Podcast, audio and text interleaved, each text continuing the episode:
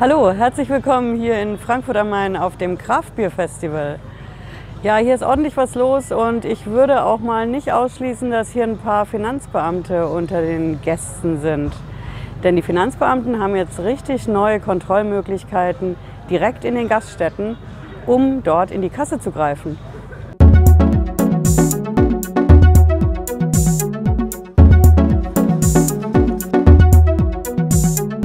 Hallo, ich bin Patricia Lederer. Ich bin Rechtsanwältin in der Frankfurter Steuerrechtskanzlei Lederer Law.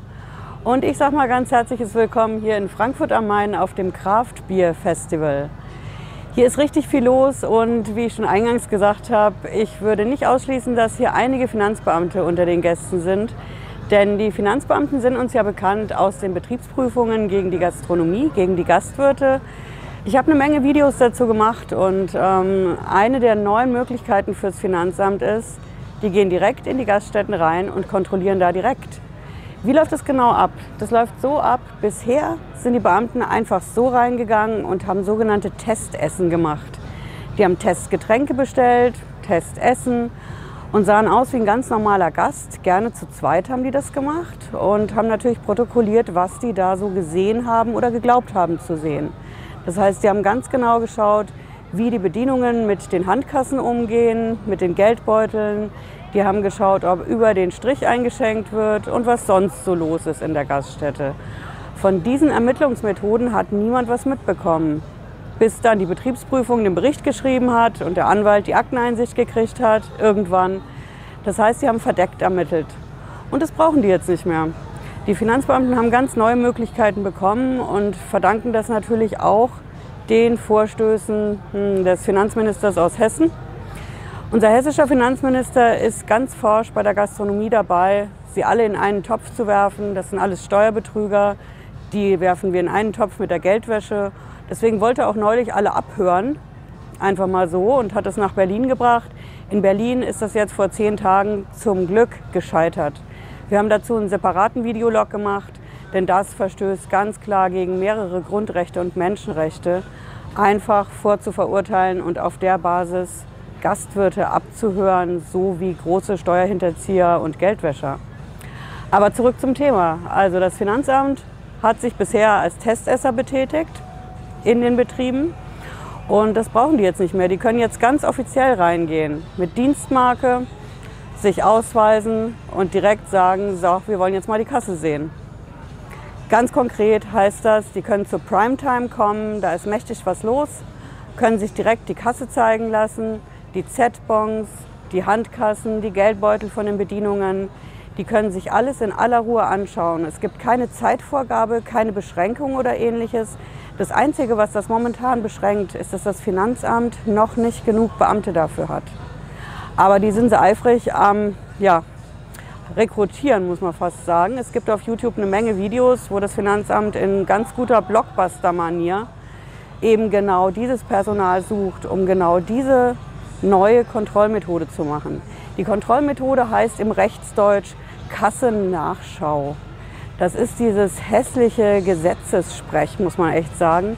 Aber die Kassennachschau wird zu einem riesigen Problem werden. Wir haben es aktuell schon in den ersten Betrieben. Und da kommen die Finanzbeamten natürlich immer zur besten Zeit rein, wo richtig viel los ist. Alle sind im totalen Stress. Der Gastwirt, die Gastwirtin, alle sind mega gefragt und zwar bei ihrem Job, den sie machen. Den Leuten gutes Essen, schöne Getränke zu servieren, mit den Kunden gut umzugehen, sich ums Geschäft zu kümmern. Und da kreuzen mittendrin die Beamten auf und machen diese Kassennachschau. Und da läuft dann im Betrieb gar nichts mehr. Ja, muss man klar sagen, das vergrault natürlich sämtliche Gäste. Die warten noch eine Weile, schauen sich das an, machen ein Handyfoto und dann sind die weg.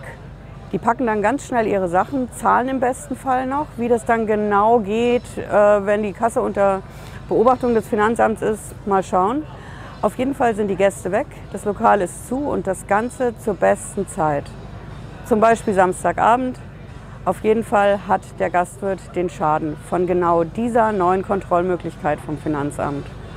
Und da muss man klar sagen, so einfach geht es nicht aus steuerrechtlicher Sicht. Denn das verstößt gegen mehrere verdammt gute Grundrechte. Das Hauptgrundrecht ist das Grundrecht der Berufsfreiheit. Jeder Gastwirt, jede Gastwirtin hat in diesem schönen Land das Grundrecht der Berufsfreiheit und darf nicht durch solche Aktionen beeinträchtigt werden und am Ende auch ruiniert das ja die Gastwirte. Denn, muss man klar sagen, diese Kassennachschau, die passiert nicht nur einmal, die wird natürlich wiederholt gemacht. Das erhöht den Druck. Man hat natürlich im Betriebsprüfungsbericht dann auch schon richtig schön viele Berichte drin stehen, viele vermeintliche Beweise. Und das ruiniert am Ende die Gaststätte, denn auf lange Sicht kommt da keiner mehr. Irgendwann sind alle Handyfotos gemacht und das ist einfach ruinös. Und ganz erschwerend kommt hinzu, das ist eine ganz klare Rufschädigung. Das schädigt den Ruf des Gastwirts.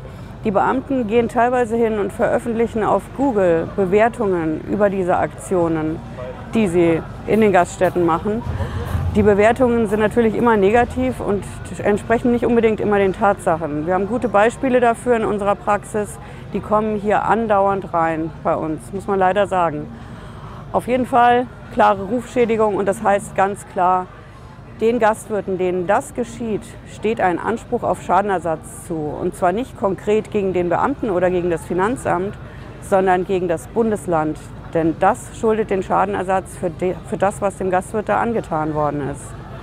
Und genau aus diesem Grund ist dieses Video ein weiterer Beitrag in unserer Reihe 70 Jahre Grundgesetz.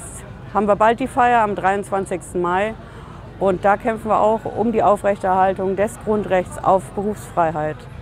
Ja, das war unser Videolog für heute. Vielen herzlichen Dank fürs Zuschauen, für Ihre Aufmerksamkeit und bis ganz bald. Ciao.